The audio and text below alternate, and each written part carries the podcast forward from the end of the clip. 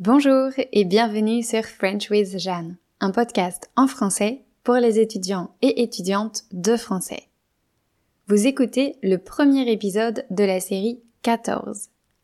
Avant de commencer, je vous rappelle que vous pouvez accéder au texte de ce podcast pour seulement 5 euros par mois.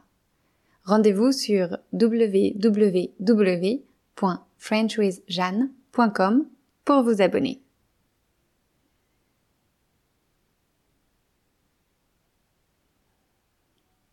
Aujourd'hui, et pour les quatre prochains épisodes, j'ai choisi le thème de la bucket list.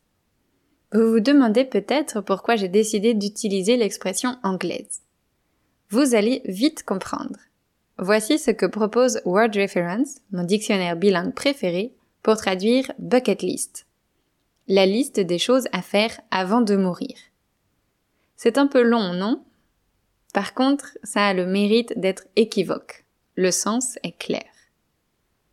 Une bucket list, c'est donc une liste de toutes les choses qu'on voudrait faire avant de mourir. Ces choses peuvent être relativement faciles à réaliser, comme dormir à la belle étoile ou faire du jet ski. Et d'autres beaucoup plus difficiles, telles qu'écrire un livre ou escalader l'Everest. Évidemment, tout est relatif. Par exemple, faire du chien de traîneau est plus accessible pour quelqu'un qui habite en Norvège que pour quelqu'un qui habite en Afrique. Certains objectifs peuvent être très imprécis, comme faire du volontariat ou organiser une fête surprise. Au contraire, on peut choisir des objectifs très spécifiques, comme faire un mois de volontariat en Thaïlande dans un centre de protection d'éléphants, ou organiser une fête surprise pour ma sœur. Je crois que plus les objectifs sont spécifiques, plus l'organisation pour y arriver est facile à mettre en place. Il faut aussi prendre conscience des efforts à fournir pour chaque objectif. Par exemple, si l'un de tes rêves est d'apprendre à jouer du Mozart au piano, alors tu vas probablement devoir t'entraîner chaque jour pendant des mois ou des années. De la même manière, certains objectifs nécessitent plus d'organisation que d'autres. Je pense à tous les rêves de voyage. Si mon rêve est de voir les sept merveilles du monde, il va falloir que je cherche des billets d'avion, que je réserve des hôtels, que je fasse attention au climat, que j'achète du matériel, etc. Et bien sûr, comme vous le savez, certains rêves requièrent plus de moyens financiers que d'autres. Ce n'est pas nécessairement un problème. On peut trouver un petit boulot, ou mettre en place un nouveau système pour économiser davantage, ou vendre des trucs, ou trouver un moyen de réduire les coûts. L'idée derrière tout ça est que quand on a un rêve assez fort, on essaye de le réaliser à tout prix. Je crois que l'essentiel est d'écrire des objectifs réalistes. Si vous écrivez aller sur Mars, ça peut être compliqué. Bien sûr, il faut aussi écrire des objectifs un peu fous, car parfois on pense qu'ils vont être durs à réaliser, mais on trouve des moyens.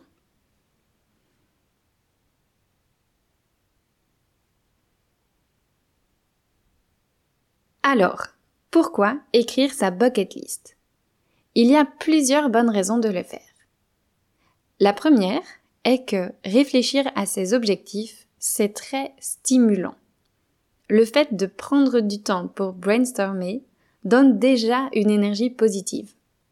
On se sent motivé, plein ou pleine d'espoir, et un peu euphorique à l'idée de réaliser chacun des points qu'on a notés. Pour certains et certaines, ça permet de se rendre compte de ce qu'ils ou elles veulent vraiment dans la vie. Pour d'autres, ça permet de donner un sens à leur vie. En effet, il est facile de se sentir piégé dans sa routine et d'oublier qu'il ne tient qu'à nous de faire des changements. La deuxième est qu'écrire ses objectifs augmente les chances de les atteindre. C'est ce qu'a découvert une professeure de psychologie à l'Université de Californie après avoir réalisé une étude sur la fixation d'objectifs. En réalité, écrire ses objectifs n'est que la première étape.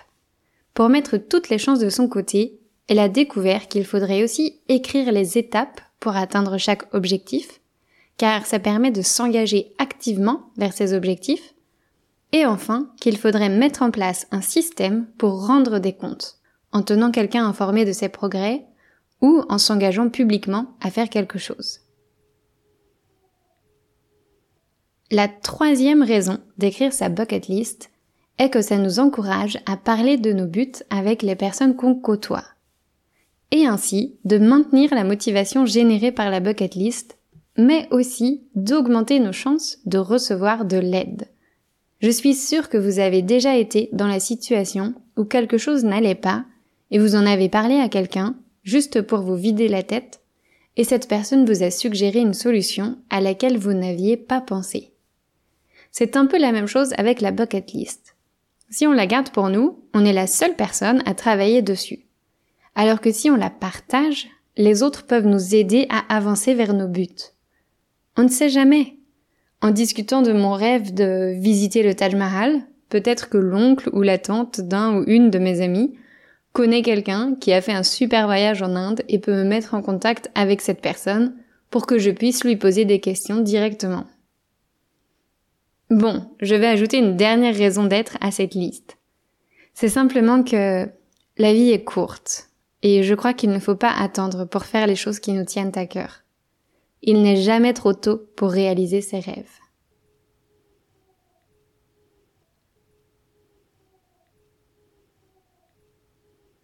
Maintenant, j'aimerais vous expliquer pourquoi j'ai choisi ce thème.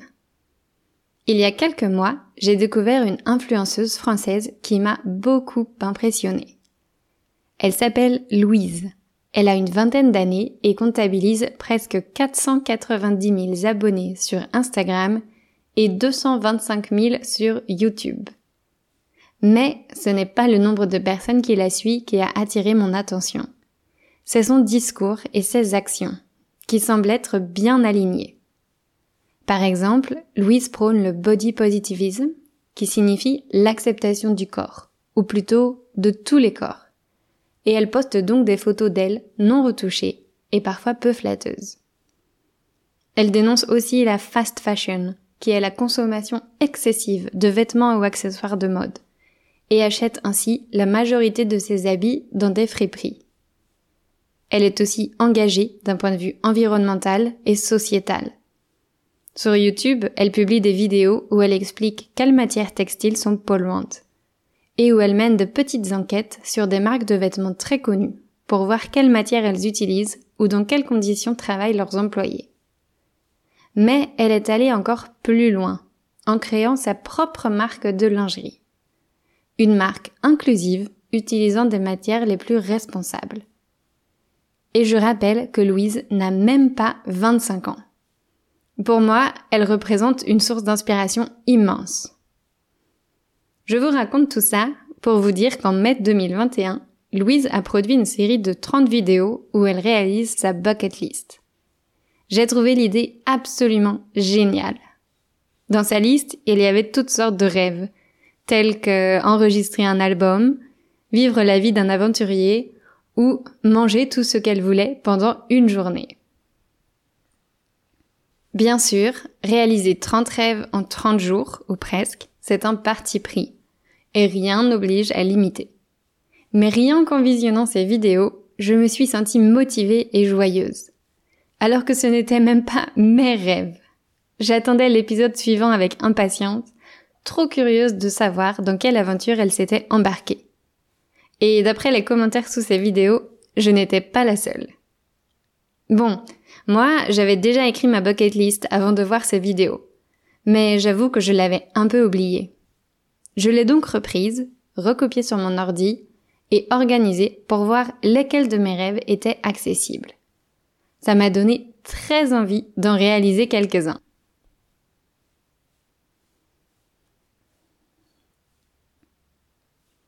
Et puis, il y a quelques semaines, j'ai fait une autre découverte, celle de Yes Theory. Yes Theory, c'est un groupe de quatre jeunes hommes qui ont placé la spontanéité au cœur de leurs actions. Ils sont convaincus que pour grandir, il faut sortir de sa zone de confort. C'est pourquoi leur slogan est, en anglais, Seek Discomfort. On pourrait traduire ça par chercher l'inconfort. Ils ont une chaîne YouTube, en anglais, où ils réalisent des défis très variés, comme manger vegan pendant un mois, ou inviter un inconnu à faire un saut en parachute. Certains défis sont complètement fous, mais ce que j'adore, c'est leur état d'esprit, leur joie de vivre, leur bienveillance et leur capacité à dépasser leur peur. Contrairement à ce qu'on pourrait penser, ils ne font pas n'importe quoi n'importe comment. Par exemple, pour la vidéo Manger vegan pendant un mois, celui qui relève le défi a fait un test sanguin au début et à la fin du mois pour pouvoir observer les effets de ce régime alimentaire. Il a aussi rencontré plusieurs personnes qui l'ont aidé à mieux comprendre le véganisme, dont un bodybuilder vegan.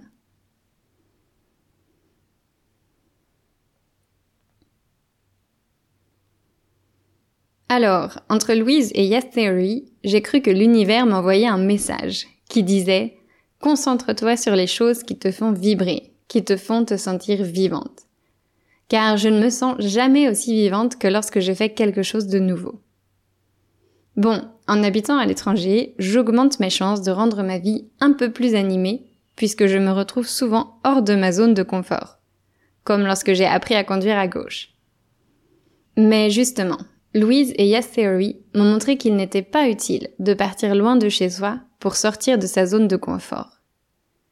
De la même manière, certains rêves ne nécessitent pas de budget faramineux, ni de larges réseaux. D'autres, oui. Et alors, c'est à nous de décider quels efforts on est prêt et prête à investir pour y arriver.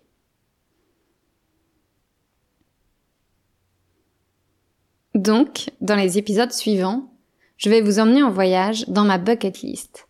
Je vous raconterai les rêves que j'ai déjà réalisés. Je vous parlerai de ceux qui me semblent accessibles.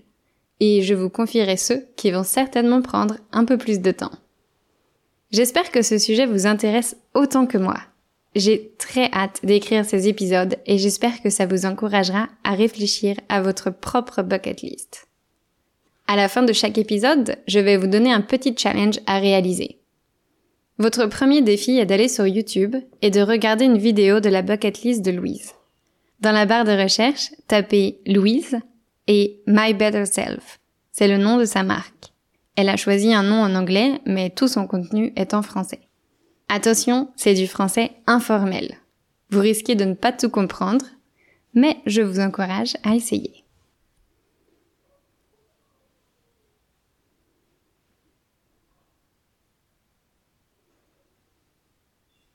Et avant de terminer cet épisode, un petit mot sur le défi que je viens de terminer, celui du Miracle Morning, que j'ai réalisé pendant tout le mois de juillet.